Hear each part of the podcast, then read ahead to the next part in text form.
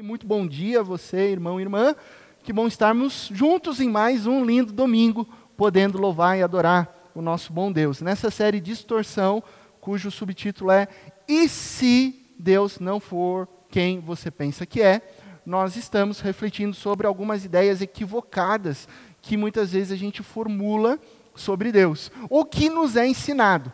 Então você vai, perceber, você vai perceber que essa série de mensagens, se você entrar no YouTube, você vai ver que todo título é uma distorção. Né? É, é algo que não é real sobre Deus. Porque a gente pega algo que não é real e aí a gente olha para as Escrituras. Por quê? Porque uma visão distorcida sobre quem Deus é afeta o nosso relacionamento com Ele.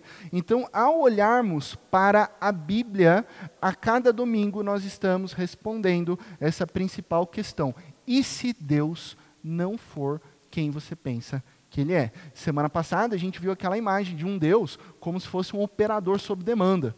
Um Deus. Ah, como utilizam as expressões da tecnologia, on, de, on demand, um Deus de streaming, de Spotify, de Netflix, eu clico, eu assisto, eu recebo, é, ou de e-commerce, eu compro agora, eu quero agora, Deus atenda os meus desejos agora. A gente viu que essa é uma distorção. O nosso Deus não trabalha dessa maneira. O nosso Deus é soberano, ele governa sobre todas as coisas, sobre as nossas vidas, ele cuida de nós, mas ele tem o tempo dele, e o tempo dele é perfeito. E muitas vezes Deus vai falar sim, muitas vezes Deus vai falar não. E quando ele fala não, é o melhor para mim, é o melhor para você, porque a vontade dele é boa, perfeita e agradável. E muitas outras Deus vai falar, espere. E a gente fica assim, ai Deus, mas quando? Espere. Ai Deus, mas eu queria. Espere. E como é difícil esperar. Se torna fácil quando nós esperamos em Deus. Então, uh, você também vai perceber que ao longo dessas mensagens a gente vai ter muitas coisas práticas na nossa vida. Hoje, o nosso tema é esse: como nossos pais. E qual que é a ideia? Eu vou te fazer a pergunta: e se Deus não for como os nossos pais? Já parou para pensar nisso? E se a paternidade celestial não seja o que você acha que é paternidade? A partir de exemplos aqui da terra. Esse será o nosso tema. Então, antes de tudo, eu quero te convidar mais uma vez a fechar os seus olhos, nós vamos orar, pedindo direcionamento do Espírito Santo sobre as nossas vidas. Ó oh Deus, Pai de amor, nós estamos mais uma vez alegres e felizes por estarmos reunidos em Teu nome, celebrando 164 anos da Igreja Presbiteriana do Brasil. Obrigado, Pai, porque, assim como diz a Tua palavra, Ebenezer, até aqui o Senhor tem nos sustentado, nos ajudado. Obrigado porque a tua graça é maravilhosa, maior que a vida, e ela nos sustenta diariamente. E agora que nós estamos diante da tua palavra, dessa reflexão sobre esse tema, nós pedimos que o teu Santo Espírito nos dê direcionamento, entendimento, sabedoria, para que a gente possa viver e reconhecer quem o Senhor realmente é, revelado na pessoa de Cristo Jesus e nas Sagradas Escrituras. No nome de Cristo que nós oramos. Amém. Amém. Talvez você tenha ficado sabendo que mês passado a Volkswagen lançou uma campanha publicitária que causou a maior polêmica nas redes sociais devido ao uso da inteligência artificial. Alguém aqui ficou sabendo disso? Levanta a mão. Algumas pessoas ali. Um comercial e causou discussões sobre até onde poderia ir a tecnologia, né, emulando pessoas que já não estão mais aqui entre nós. E o comercial foi esse. Dá uma olhada nesse comercial aqui.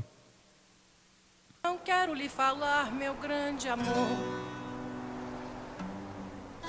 das coisas que aprendi nos discos. Quero lhe contar como eu vivi e tudo o que aconteceu comigo. Viver é melhor que sonhar. Eu sei que o amor é uma coisa boa, mas também sei que qualquer canto é menor do que a vida de qualquer pessoa. Você me pergunta pela minha paixão. Digo que estou encantada como uma nova invenção. Eu sei de tudo na ferida viva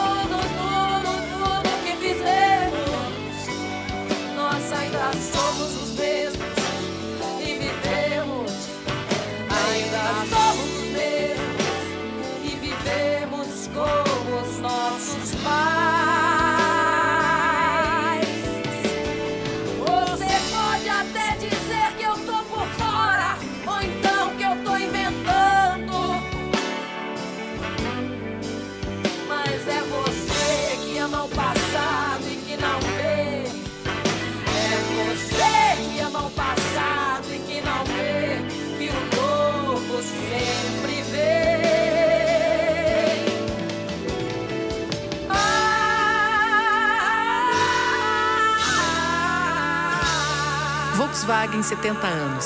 Sucesso que passa de geração em geração.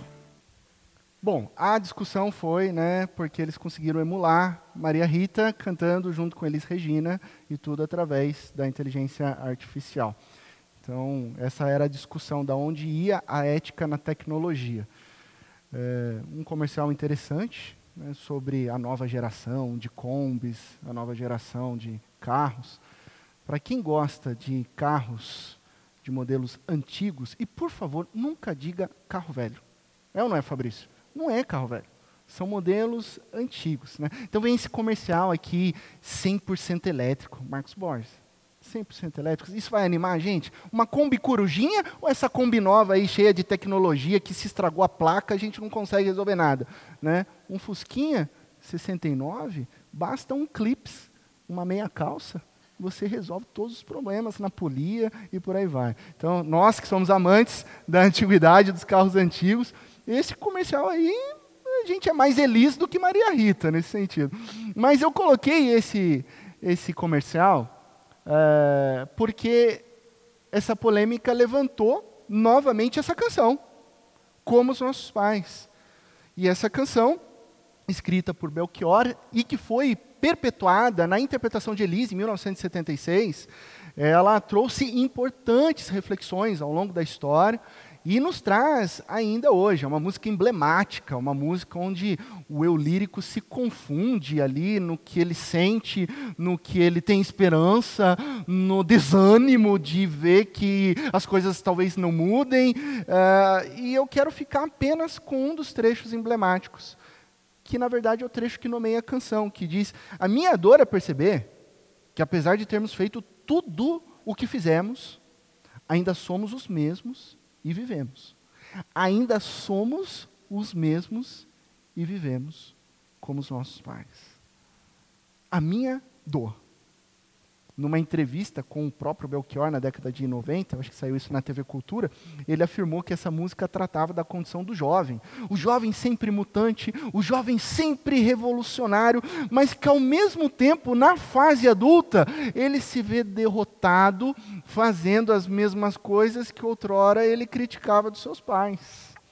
E de fato faz sentido quando nós olhamos para as nossas vidas e nos vemos em círculos repetitivos vividos pelos nossos pais.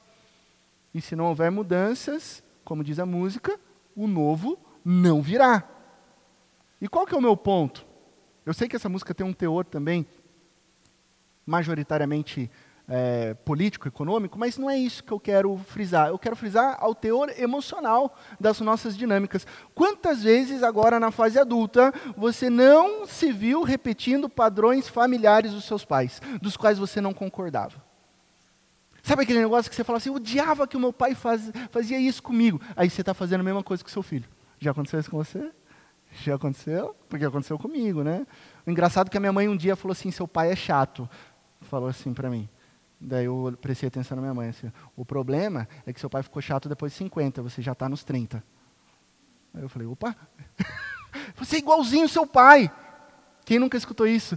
Você está parecendo a sua mãe. Com esse tipo de pensamento e atitude, você só podia ser mesmo ser filho do seu pai. Às vezes a gente escuta essas coisas e é uma triste constatação do que? Da natureza pecaminosa do homem né, com que faz com que a gente, consciente e inconscientemente, a gente vá replicando as mesmas atitudes, pensamentos e comportamentos. Inclusive, esse é um tema muito importante da psicologia. Psicólogos se debruçam sobre o porquê que a gente repete comportamentos que nós criticamos no passado. Mas sabe o que é interessante? É que muitas vezes, inconscientemente, a gente aplica em Deus a visão que nós temos de pai, só que uma visão terrena. E aí mora um problema. Quando eu tenho um modelo de paternidade terrena, quando eu tenho um exemplo de paternidade terrena, e aí eu aplico isso em Deus, e eu acho que Deus é esse tipo de pai. Isso é uma distorção que pode afetar profundamente os nossos relacionamentos. Então você aplica o conceito de paternidade em Deus a partir de uma visão corrompida, achando o quê? Que Deus é como os nossos pais. E qual é o problema disso? Porque talvez você tenha sentido a falta da presença paterna na sua vida. E aí eu estou falando de uma presença terrena mesmo. Por diversas circunstâncias difíceis e dolorosas. E aí você pensa, puxa, mas se Deus se revela na Bíblia como um pai, se Deus for como o pai que eu não tive, então esse Deus é ausente. Olha o problema dessa distorção. Ah, porque o meu pai sempre foi bravo comigo. Logo, se Deus é pai, Deus é ranzinza. Deus é alguém que só quer me disciplinar, não quer me amar. Ah, mas meu pai sempre foi afastado do jeito dele, nunca me deu um abraço. Aí eu não consigo imaginar um Deus que abraça. Eu não consigo imaginar um Deus que acolhe. Então, se Deus é pai, muitos vão dizer com tamanha dor no coração, eu não sei o que é paternidade, porque eu nunca tive um pai. Eu nunca tive um pai. Resposta: Deus não é como os nossos pais. E aqui já vem uma importante lição, porque a paternidade celestial, ela não é derivada de nossas dinâmicas familiares, mas sim do relacionamento trinitário. Então não é o conceito de paternidade terrena que deve ser aplicado em Deus mas o contrário, é Ele quem revela verdadeiramente a paternidade. E uma boa notícia para você, porque o nosso Deus, revelado nas Escrituras, Ele é o Pai amoroso, perfeito, único, que é o Pai, inclusive para aqueles que não têm Pai. E eu amo essa expressão, que é traduzida no português como Pai dos órfãos, por causa da, da, da, do, do do termo que a gente tem no nosso dicionário, né? órfão, mas que no hebraico não tinha. Então, inicialmente, o hebraico antigo, então, ele é o pai para os que não têm pai. É, e esse termo é maravilhoso que Ele é o Pai perfeito, Ele é o Pai que supre. Essa é a boa notícia, e que através da ação de Deus, que em Cristo Jesus nos faz nova criatura, nós somos convidados a conhecer esse Pai, a desfrutar do abraço do Pai, a sermos acolhidos pelo Deus que é verdadeiramente Pai. Ele não é como os nossos pais, Ele é Deus Pai Celestial. Então, abra sua Bíblia nesse Dia dos Pais no texto conhecido de Lucas capítulo 15. Vamos lá para Lucas capítulo 15. Talvez você tenha lido esse trecho muitas vezes, de perder a conta. Lucas capítulo 15, do verso 1 ao verso 32. A história de um pai que tinha dois filhos. Uma história contada por Jesus. Acompanhe comigo a leitura. Se você está com a Bíblia, permaneça com a Bíblia aberta ou dispositivo eletrônico, e você pode acompanhar também aqui na tela. Jesus continuou, versículo 11: Um homem tinha dois filhos. Eu amo esse começo. Um homem tinha dois filhos. Começa com um pai. Um homem tinha dois filhos. O mais novo disse ao pai: Pai, quero a minha parte da herança. Assim ele repartiu sua propriedade entre eles. Não muito tempo depois, o filho mais novo reuniu tudo o que tinha e foi para uma região distante. E lá desperdiçou os seus bens vivendo irresponsavelmente. Depois de ter gasto tudo, houve uma grande fome em toda aquela região e ele começou a passar necessidade. Por isso foi empregar-se com um dos cidadãos daquela região, que o mandou para o seu campo a fim de cuidar de porcos. Ele desejava encher o estômago com o quê? Com as vagens da alfarrobeira que os porcos comiam. Mas ninguém, ninguém lhe dava nada. Versículo 17. Caindo em si, ou a nossa expressão moderna, né, caindo a sua ficha. Não tão moderna, né, porque os jovens nem sabem que é um orelhão que tem ficha e tal, né, mas caindo em si, caindo em si, ele disse: Quantos empregados de meu pai têm comida de sobra, e eu aqui morrendo de fome? Eu me porei a caminho e voltarei para o meu Pai. E lhe direi: Pai, pequei contra o céu e contra ti, não sou mais digno de ser chamado teu filho. Trata-me como um dos teus empregados. A seguir, levantou-se e foi para o seu pai. Depois em casa você vai sublinhando quantas vezes aparece a palavra pai.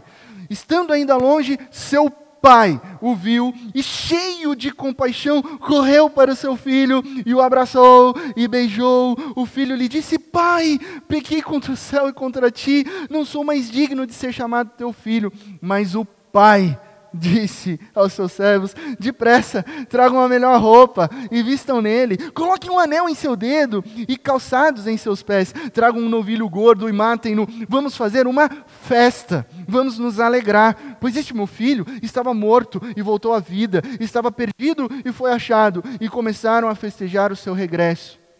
Enquanto isso, o filho mais velho estava no campo, provavelmente trabalhando. Quando se aproximou da casa, ouviu música, ouviu dança. Então chamou um dos servos e perguntou-lhe: O que está acontecendo aqui? Este lhe respondeu: Seu irmão voltou, e seu pai matou o novilho gordo porque o recebeu de volta são e salvo. O filho mais velho encheu-se de ira e não quis entrar. Não quis entrar na festa. Então seu pai insisti, saiu e insistiu com ele. Perceba que o pai sai ao encontro do filho mais novo e perceba que o pai agora sai da festa ao encontro do filho mais velho. Isso é um pai. Esse é o verdadeiro pai. E insistiu com ele. Mas ele respondeu ao seu pai: Olha, todos esses anos eu tenho trabalhado como um escravo a teu serviço e nunca desobedeci às tuas ordens. Mas tu nunca, nunca me deste nenhum cabrito para eu festejar com os meus amigos. Mas quando volta para casa, esse teu filho, que esbanjou os teus bens com as prostitutas, matas o novilho gordo para ele. Disse o pai: Meu filho, meu filho, você está sempre comigo e tudo que tenho é teu. Porque o filho mais velho estava falando, eu sou como um escravo. E o pai está falando, meu filho, você não entendeu nada. Você é meu filho. Tudo que eu tenho é seu. O meu amor é seu. Minhas coisas são para você, tudo é seu. Mas nós, versículo 32, tínhamos que celebrar a volta desse seu irmão e alegrar-nos, porque ele estava morto e voltou à vida, estava perdido e foi achado achado. Que texto maravilhoso, irmãos, que texto maravilhoso. Esse texto é para uma série de mensagens. Tamanha preciosidade ele tem aqui, então hoje, nesse dia especial, eu quero retirar algumas breves lições. Eu sei que muitos aqui tiveram a oportunidade maravilhosa e graciosa de ter um pai cristão na vida de vocês. Um pai presente, um pai amoroso, um pai que se dedicava a fazer o melhor, muito embora nenhum, não há nenhum pai perfeito. Tá? Eu sou pai, não sou perfeito, ninguém é perfeito. Mas eu também sei que muitos de vocês, infelizmente, tiveram um pai ausente, um pai infiel, um pai talvez indiferente. Ao olharmos para essa parábola de Jesus, ele nos ensina a olharmos para além, além de qualquer tipo de paternidade terrena. Qualquer tipo, qualquer tipo de exemplo. Definitivamente Deus não é como os nossos pais. Deus é melhor. Ele é o perfeito. Ele é o único, ele é o Pai celestial. E essa expressão Pai Celestial define a paternidade de Deus. Na sua Bíblia, provavelmente deve ter ali um subtítulo antes do versículo 11. E talvez na sua Bíblia esteja escrito a parábola do filho perdido. Talvez na sua outra versão, a, a parábola do filho pródigo. Ou, ainda em outras versões, tem a parábola dos dois filhos. Muito embora essa narrativa apresente realmente esse contraste entre dois filhos, a parábola não é sobre os filhos. Parou para pensar?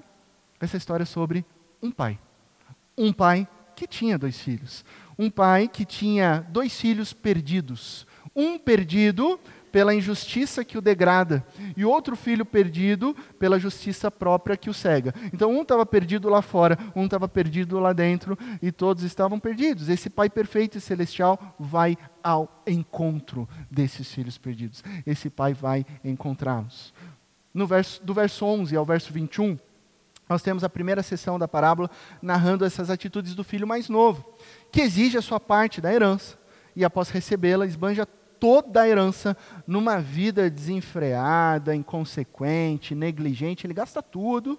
Uma hora a riqueza acaba, ele se vê em necessidade a ponto de desejar comer o resto da comida dos porcos. O texto diz: caindo em si, caindo em si, ele decide voltar para o seu pai. E mesmo sem saber a reação, ele foi. No verso 20, nós temos um dos mais belos trechos dessa história. Estando ainda longe, seu pai o viu e, cheio de compaixão, correu para o filho, o abraçou e beijou. Esse é o nosso Deus Pai. Que vê de longe, cheio de compaixão, corre em direção ao filho perdido, abraça e beija. Então, nesse dia dos pais, nós revemos a nossa infância, ao mesmo tempo que os pais presentes aqui também fazem uma reflexão ao olhar para os seus próprios filhos. E é engraçado, né? Quando a gente era criança, se você teve um bom relacionamento com o seu pai, e aí eu abro esse parênteses aqui, é engraçado como você via o seu pai como um herói, como o melhor pai do mundo. Sabe aquele pai que recebe aquela camiseta, melhor pai do mundo? E quando você é pequenininho, você realmente pensa dessa maneira, né? Eu achei maravilhoso a foto do Henrique com a Lolo ontem. Foi ontem, né? A festa da escola. Teve uma festividade, eles colocaram roupas especiais e o sorriso da Lolo ao ver que o pai dela estava vestido de príncipe. E assim, você via no olho dela: o meu pai é um príncipe. Ponto final. Acabou. Esse príncipe é meu, esse príncipe é o meu pai. É a alegria de uma criança. Eu lembro da minha filha, a, a Bela, quando era pequenininha, dizendo para todo mundo que eu era o pai mais bonito de todos. Ela falava para os outros amiguinhos: seu pai, não, meu pai é muito mais bonito, né? Eu era, eu ocupei por anos o primeiro lugar no ranking da beleza da, da, da minha filha, né? Infelizmente, atualmente, até onde eu me lembro, inclusive foi uma discussão ontem no carro, eu estou ocupando o terceiro lugar. Eu já estou ocupando o terceiro lugar.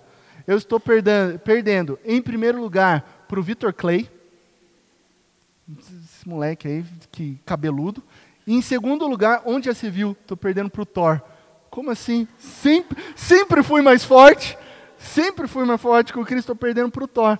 Né? Então já não cola mais. E, mas por um bom tempo eu tive esse prazer de ser o mais bonito né, o pai vencedor. Quando era pequeno, menino já tem uma outra pegada, né? Você não vai falar que seu pai é o mais bonito. Imagine, você vai falar que seu pai é mais forte. Eu não sei por quê, por qual razão, não sei se por causa do bigode do meu pai, por causa do, do jeito do cabelo dele, os moleques da escola falavam, pô, seu pai parece Chuck Norris. Aí eles ficavam esperando meu pai chegar para me buscar, né? Às vezes, porque muitas vezes eu ia é, embora a pé e tal, mas quando ele saía do serviço, ele pegava uma carona. E os caras, pô, o Chuck Norris chegou, o Chuck Norris chegou. Será que ele vai dar um roundhouse kick no, no, no para-brisa de alguém? Aí eu falava, meu pai bate em todos os pais de vocês aí, pode chamar. pode chamar. Era a maneira que eu olhava o meu pai como orar. Meu, meu pai bate em todo mundo. É, eu vou dizer uma coisa. Nós adultos, a gente não precisa mais competir por quem tem o melhor pai. E não é porque a gente cresceu não é porque a gente se tornou adulto, é porque além dos nossos pais terrenos, todos nós temos o melhor pai, o melhor e único Pai celestial. Então a gente não precisa competir. De fato, você tem o melhor Pai. E é o nosso Deus, o nosso Senhor. Eu tenho o melhor Pai. É o nosso Deus, é o nosso Senhor. Ele é o nosso verdadeiro Pai. E rapidamente eu quero compartilhar três atributos revelados por Cristo Jesus sobre quem é esse Pai. O primeiro atributo é que o nosso Pai é paciente. Como eu amo esse primeiro trecho. Estando ainda longe, seu Pai o viu. Deus é um Pai paciente. As Escrituras nos revelam, lá na segunda carta de, de Pedro, de que o nosso Deus, ele não deseja que ninguém pereça, mas que todos cheguem ao arrependimento. Então ele é um pai paciente que aguarda que seus filhos caiam em si e façam a coisa certa. A primeira frase do versículo 20 diz: Estando ainda longe, seu pai o viu. Como que esse pai vê pai só vê o filho chegando, porque todos os dias aquele pai se levantava de manhã e ia até a porteira, olhando para a estrada, esperando: será que hoje o meu filho vai voltar? Será que esse é o dia que o meu filho vai voltar? E certamente ele já tinha ouvido, porque era um homem, um grande patriarca de grande posses, tinha ouvido na cidade que o seu filho estava esbanjando dinheiro. Ele ouvia os rumores de que o seu filho estava vivendo uma vida irresponsável, sei lá, comprando na época o que tinha, é, camelos com pata ABS para frear bem, né? uma casa na praia do mar da Galileia, fazendo uma rave com o pessoal de Jerusalém, é, e gastando, gastando, gastando, gastando, se embriagando com vinhos, se afundando, se endividando, a ponto de passar fome. Eu vou dizer uma coisa que passa no coração de todo pai. O pai podia e provavelmente gostaria de ir até o socorro do seu filho. Quem aqui é pai? Sabe disso? Nós queremos socorrer os nossos filhos. Dói no nosso peito ver os nossos filhos cometendo ações negligentes. Dá vontade de ir lá e suprir. Ah, filhinho, você está com fome? Você está gastando tudo? Vai precisar comer coisa de, de porquinho aqui? Deixa o papai fazer um pix para você no, no banco Sicredi Galileia, e aí você retira ali, continua com, comprando as suas droguinhas aí, continua fazendo a sua reivizinha com seus amiguinhos em Jerusalém, deixa que o papai ajuda. Ah, sério que você se envolveu num acidente de camelos justo no único cruzamento de Jericó? O papai vai comprar um camelo muito mais bonito e cheiroso para você. É assim que a gente destrói a vida dos nossos filhos. É dessa maneira que a gente destrói a vida dos nossos filhos. Quando numa ideia emocional a gente tenta suprir tudo. E muitas vezes a gente não deixa eles aprenderem com a vida. Esse pai não faz isso. Ele espera. Em amor, ele espera. Por mais doloroso que seja, esse homem ia todo dia até a porteira e ele sabia que o filho dele estava numa espiral descendente, se arrebentando. Ele não sabia se o filho um dia iria voltar, mas ele espera em amor. Pacientemente, ele espera, porque o filho precisava cair em si. Ele precisava entender que o melhor lugar do mundo é na casa do Pai. E ele precisava entender isso sozinho. Então Deus espera. E todos os dias aquele pai espera o filho voltar. Encosta na porteira, pensa: será que é hoje? Será que é amanhã? Não importa. Meu filho não veio hoje? Amanhã eu vou esperar. E a pergunta para alguns de vocês nessa manhã é: quando que você vai cair em si e voltar para Deus? E voltar para o seu pai? Porque o nosso Deus o nosso Pai espera. Ou talvez você não seja como o filho mais novo, esbanjador, mas você é como o filho mais velho, que está dentro da casa do Pai, ainda assim vive distante. Ainda assim não cai em si de que o seu Pai está lá. Quando você vai voltar? Quando você vai voltar? O nosso Deus é paciente e Ele espera. Ele espera. O segundo atributo é Pai perdoador. O nosso Deus é um Pai perdoador. Pense de novo no que esse filho fez. Pediu a herança. Às vezes a gente faz uma leitura rápida e ele pede a herança. A gente não para para perceber. Pergunta simples: quando que a gente, quando que é devido a gente receber herança? Quando é devido? Quando os nossos pais morrem. Já parou para pensar o que é para um pai ouvir eu quero a minha herança? Pai, eu não preciso do senhor, pode morrer. Eu quero só o que me pertence. Foi isso que aquele pai ouviu. Então aquele filho ali naquele momento não se importava com o pai. Ele queria o dinheiro. Aí ele que recebe dinheiro. Ele gasta todo o dinheiro. E aí assim, não é só gastei todo o dinheiro. É todo o fruto de trabalho de toda a família por anos e por décadas. Ele desonra o nome do pai. Porque na cidade todo mundo fica sabendo que aquele grande patriarca tem um filho que está desonrando a família toda, fazendo um monte de bobagem na cidade, todos ficam sabendo.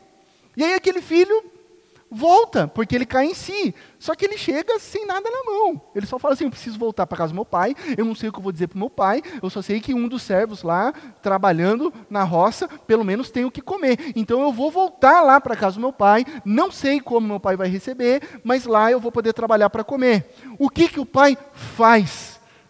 Versículo 22. Sabe o que o pai faz? Festa. Festa. O filho fez tudo isso e o pai faz festa. Diz assim o verso: Depressa, tragam a melhor roupa e vistam nele. Melhor roupa, melhor manto. Cobrir ele com o manto, cobrir com a proteção, trazendo de volta para casa. Coloquem um anel em seu dedo, calçados em seus pés. Versículo 23.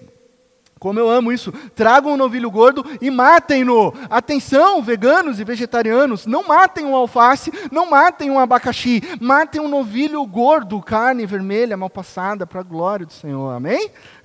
Essa é a palavra de Deus. Sintam-se exortados. É, dia de festa é churrasco, é carne, é alegria. Vamos fazer uma festa, diz o versículo. Vamos fazer uma festa e alegrar-nos, alegrarmos Vamos fazer uma festa e vamos colocar alegria, intencionalidade nesse dia. Por quê? Pois o meu filho estava morto e voltou à vida. Ele estava perdido e foi achado. E começaram a festejar, festejar, festejar o regresso daquele filho. O filho estava, ele já estava totalmente perdoado pelo seu pai. Totalmente perdoado pelo seu pai. Ele chega lá, festa, perdão, alegria. Ele estava morto, ele não está morto mais. Ele estava perdido, ele não está perdido mais. Ele foi perdoado, ele é filho, ele está vivo, ele está encontrado. Ele foi encontrado. Eu gosto de uma história, certa vez um pastor contou, sobre uma relação, uma relação muito difícil entre é, um, um pai e uma mãe com um filho adolescente. Eu diria que qual relação com um filho no adolescente é fácil, né? Mas, enfim, né? todo adolescente é difícil, tem a sua particularidade. Né? Esse menino tinha 17 anos. Esse menino tinha 17 anos, mas de repente, nessa fase da adolescência, com os 17 anos, para surpresa dos pais, ele começou a ser muito grosseiro com a mãe. Mas assim, grosseiro num nível que não, não era comum. Então, ele tratava a mãe de uma maneira inferior, ele dizia coisas horríveis para sua mãe quando ele ficava bravo, gritava com ela, maltratava essa mãe. E o pai começou a ficar muito incomodado e começou a exortar aquele menino. E aí começou a exortar, começou a exortar. E aquele menino não parava. E falando coisas terríveis para sua mãe. O pai, já sem saber o que fazer, né, naquela situação com um adolescente, ele falou: Filho, essa é a sua mãe. Você deve respeito a ela. Você não vai mais tratar ela assim. Só que eu não estou vendo estratégias para que você mude. Então, o que, que eu tenho que fazer com você? Eu vou te tratar como uma criança de sete anos. A próxima vez que você falar dessa maneira e falar esses palavrões para sua mãe, tratar ela como uma pessoa terrível que ela não é, eu vou te dar dez cintadas. Falou para o moleque de 17 anos. O moleque olhou e falou assim: ah, tem 17 anos, não apanho faz desde os 11 anos. E eu estou avisando você eu vou te dar dez cintadas. Adivinha o que aconteceu? Ele maltratou ou não maltratou a mãe dele de novo? Maltratou. Passou um tempo, falou coisas terríveis para sua mãe. Aí aquele pai falou: Eu falei isso, eu vou cumprir. Eu falei que tem que ter justiça. Vamos para o quarto, eu vou te dar dez cintadas. Pegou aquele moleque pelo braço, ele tentou resistir, moleque grande e tal, foi lá para o quarto. No meio do caminho, aquele pai entrou no quarto, tirou a cinta, Aquele menino olhou, trancou a porta. O mesmo pai tirou a camiseta, entregou a cinta para ele. O pai colocou as mãos na mesa e falou: Começa. O menino não entendeu, ele falou assim: Eu vou apanhar para você. Não é assim que você trata a sua mãe. O menino ficou uma reação surpresa. Ele não entendeu. O pai falou: Começa.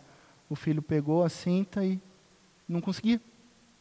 Ele bateu de levinho nas costas do pai. O pai falou: Essa não conta, são dez. E com toda a sua força. Deu mais uma, mais ou menos. Essa não conta, são dez.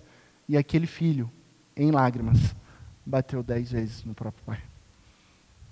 O pai assumiu a punição no lugar do filho.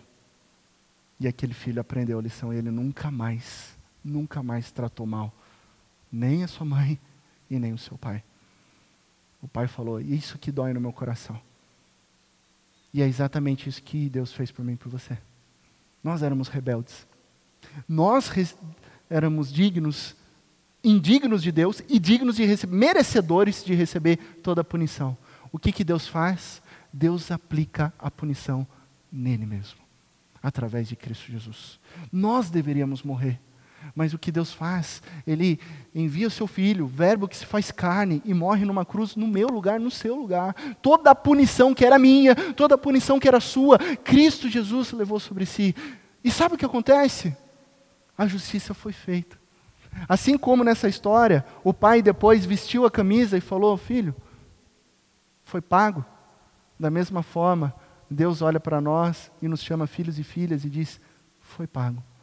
Cristo Jesus morreu no nosso lugar. Por quê? Porque o nosso Deus é perdoador. O nosso Deus nos purifica através do sangue de Cristo Jesus. Ele é paciente, ele está sempre esperando e ele está pronto a perdoar. Ele nos purifica, ele nos perdoa. Terceiro atributo de Deus é que ele é um pai amoroso. Voltemos à imagem de, do mesmo versículo 20, só que agora o restante dele. Eu vou pedir para você se conectar nessa cena. Estando ainda longe, seu pai o viu. Cheio de compaixão, correu para o seu filho, abraçou e o beijou. O seu pai o viu e, cheio de compaixão, correu para o seu filho, abraçou e o beijou. O filho chegando numa condição lamentável, sujo, fedido, estava com porcos, roupa rasgada, sem dinheiro, pés cansados, sem sandália, tanto que ele ganha uma sandália. Ele veio numa situação deplorável cabisbaixo, e o pai cheio de compaixão. Cheio de compaixão. A palavra grega aqui é splagknizomai, um sentimento profundo que vem, a expressão grega é, vem das entranhas. É um sentimento que eu não posso ficar parado, você não pode ficar parado. Vem do interior e se move em direção ao outro. Não é dó, porque dó, muitas vezes você fala assim, eu estou com dó da pessoa, eu não saio do lugar. A compaixão te move. Eu não posso ficar parado. É a mesma compaixão, é o mesmo verbo que é aplicado inclusive para Jesus, quando Jesus olha para a multidão e vê e tem compaixão dela. Jesus cura as pessoas com essa compaixão, é o mesmo verbo grego que aparece aqui. E em traduções literais diz que o coração daquele pai saiu para fora.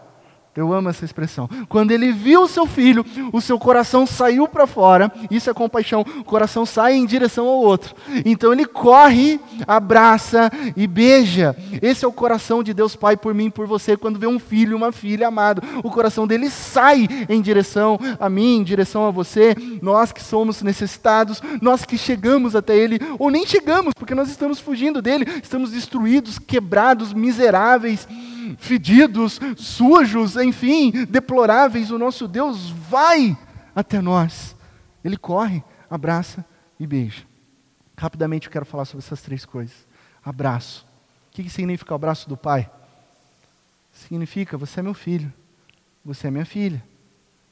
Nada pode mudar isso. Seu lugar é aqui. Seu significado de um abraço. Significado de um abraço. Hoje é um dia de celebração. Mas hoje é um dia também, às vezes, de dor para muitas pessoas. Abrace. Abrace seus pais. Abrace seus filhos. Abrace. Beijo. Ele beijou. Sabe o que significa beijo? Perdão. O filho não falou nada. Lembra que o filho no caminho estava fazendo um, um roteirinho do que, que ele ia falar? Nossa, eu vou chegar lá para o meu pai, vou falar, ó, sei que pequei contra ti, contra os céus, tudo aqui, sim, mas os teus servos, não precisa nem me chamar de filho. Né? O filho veio, ele vinha pensando, né? O que, que ele ia falar para o pai? O filho não abre a boca, o pai vem e o beija. Beijo é perdão. Sinal de perdão. O pai o beijou. E correu. Ele correu para fazer isso. E essa é uma imagem, para mim, talvez a mais preciosa, e eu quero compartilhar com vocês o pai correndo em direção ao filho. Você já deve ter visto em filmes, seriados, novelas dos tempos bíblicos, até mesmo essa série nova, The Chosen. Você, lembra como, é, é, ao ver as vestimentas da época? Os homens usavam aquele manto, né? Era um manto como se fosse um vestidinho, assim, às vezes é, um, um, manto por cima, um, um, manto comprido, uma cinta. Essa era a vestimenta dos homens daquela época, ok? E os homens usavam esse manto, e esse manto tinha aqui na lateral uma fenda. Só os mantos masculinos, uma fenda. Por que, que essa fenda? Para trabalho, para trabalhar. Vou subir no barco para pescar, senão já pensou? Tentar subir no barco com aquele vestidinho? Trava aqui, né? Então abre esse aqui e sobe para trabalho apenas para trabalho. Mas um homem honrado jamais correria. Um homem de honra, um homem respeitado, jamais correria. Porque se ele corresse, ele exporia a sua perna. E isso seria um sinal de muita vergonha na sociedade. O que, que o pai faz quando vê o filho que pecou contra ele? Corre. Corre mostra as pernas, corre, vai ele, ele precisa correr. É a única coisa que ele precisa fazer, correr para abraçar e para beijar. Esse é o sinal do amor. Para aquele pai, não interessa o que a sociedade diz, não interessa o que os outros vão pensar, não interessa se as pessoas estão vendo, meu Deus, um grande patriarca honrado e respeitado, mostrando as suas pernas e correndo em direção ao menino que desonrou. Não interessa, não interessa, ele corre porque nada disso importa. Sabe por quê? Porque o amor não se importa, pode passar mais um slide, o amor não se importa em parecer tolo, o amor apenas ama a qualquer custo, o amor não se importa com o que os outros vão dizer, com o que os outros vão pensar. Sabe qual a preocupação do amor? Amar. Amar acima de todas as barreiras. E muitas vezes nós, na posição de filhos, nós pensamos que para estar perto do Pai, a gente precisa se apresentar bem para Ele. Às vezes a gente está lá, miserável, deplorado, e a gente fala assim, não, preciso consertar isso, consertar aqui, para daí eu, eu procurar Deus. Não. Quantos de nós achávamos que para conquistar o amor de Deus a gente tinha que fazer alguma coisa? Não! É o Pai Celestial que vem nos encontrar no jeito que nós estamos, porque Ele nos ama quem nós somos e não aquilo que nós podemos fazer. Ele nos ama do jeito que nós somos e trabalha no nosso coração para sermos parecidos com Cristo Jesus. Mas não é o que você faz ou deixa de fazer que vai fazer conquistar o amor de Deus. Ele te ama, Ele vai ao teu encontro. Nós não temos em nossa natureza um amor capaz de salvar. É o amor do Pai que faz isso por nós. É o amor do Pai que é derramado no nosso interior. É o amor do Pai que nos salva. E somente Deus pode nos amar dessa maneira. Esse é o Pai que eu tenho. Esse é o nosso Pai. Por isso que Jesus nos ensina a orar como? Em Mateus 6, como é que começa? Pai nosso. Nosso Pai. Esse é o nosso Pai. Perfeito que derrama sobre as nossas vidas pais terrenos, pais cristãos, que no meio das circunstâncias da vida, na ausência de pais terrenos, ele coloca figuras masculinas dentro da igreja que assumem papéis de paternidade, que nos guiam, que nos auxiliam. Por isso que é maravilhoso ver aqui um batismo infantil, quando a igreja promete, diante de Deus e da própria igreja, a cuidar da criança. Uma das coisas mais belas meu pastorado é o batismo infantil. Eu não tenho dúvidas, não tenho dúvidas, que se amanhã acontecer alguma coisa comigo e a Isabela me perder, tem homens de Deus aqui, servos fiéis à palavra, que vão suprir o conceito de paternidade que vem de Deus sobre a vida da minha filha, sobre a vida das crianças dessa igreja. Concluindo, Deus não é como os nossos pais. E glória a Deus por isso. Deus é melhor. Deus é o único. Ele é o perfeito Pai Celestial. Nesse dia dos pais, você que é filho e filha, lembre-se que a verdadeira paternidade que eu e você tanto precisamos está no Pai perfeito e celestial.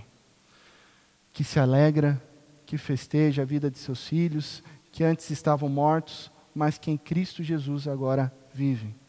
Abrace seus pais Ligue para seus pais. Beije seus pais. Você que é pai, está aqui. Parabéns. Parabéns de todo o coração. Creia nisso. Parabéns. Porque quando é dia das mães, né, tem festa no mundo todo. Quando é dia dos pais, ah, vamos fazer uma coisinha para os pais. Né? Abrindo meu coração aqui. Abrindo meu coração. Então, parabéns, pais. É o nosso dia. Vou dizer uma coisa: você tem a mais bela missão do mundo você tem a mais bela missão do mundo. Nós somos pais terrenos, nós erramos, nós não somos perfeitos, nós não fazemos tudo certo, mas da mesma forma que nós estávamos perdidos e agora fomos encontrados, nós estávamos mortos e agora nós vivemos, então o nosso Deus pode nos ensinar a viver a paternidade que vem dele. Então a nossa missão é: seja paciente com seus filhos. Seja perdoador com seus filhos. Seja amoroso com seus filhos. Essa é a nossa missão. E a gente só vai entender o que é paternidade quando isso para todos nós agora, para todos nós. Nós só vamos entender o que é paternidade no dia que a gente compreender que nós somos filhos e filhas. Você só vai ser um bom pai se você entender antes que você é filho do Deus único, poderoso, verdadeiro e perfeito. E a vocês, jovens, casados, que ainda não são pais, vamos, ore a Deus, é uma vocação maravilhosa, não fica enrolando não, tá, gente? Bora lá, ter filhos é bênção do Senhor, herança que o Senhor dá. Essa é a vocação que Deus derramou para sua vida. Leonardo, não demora muito depois que casar. Vamos né, trazer netos para a dona Darli. Né?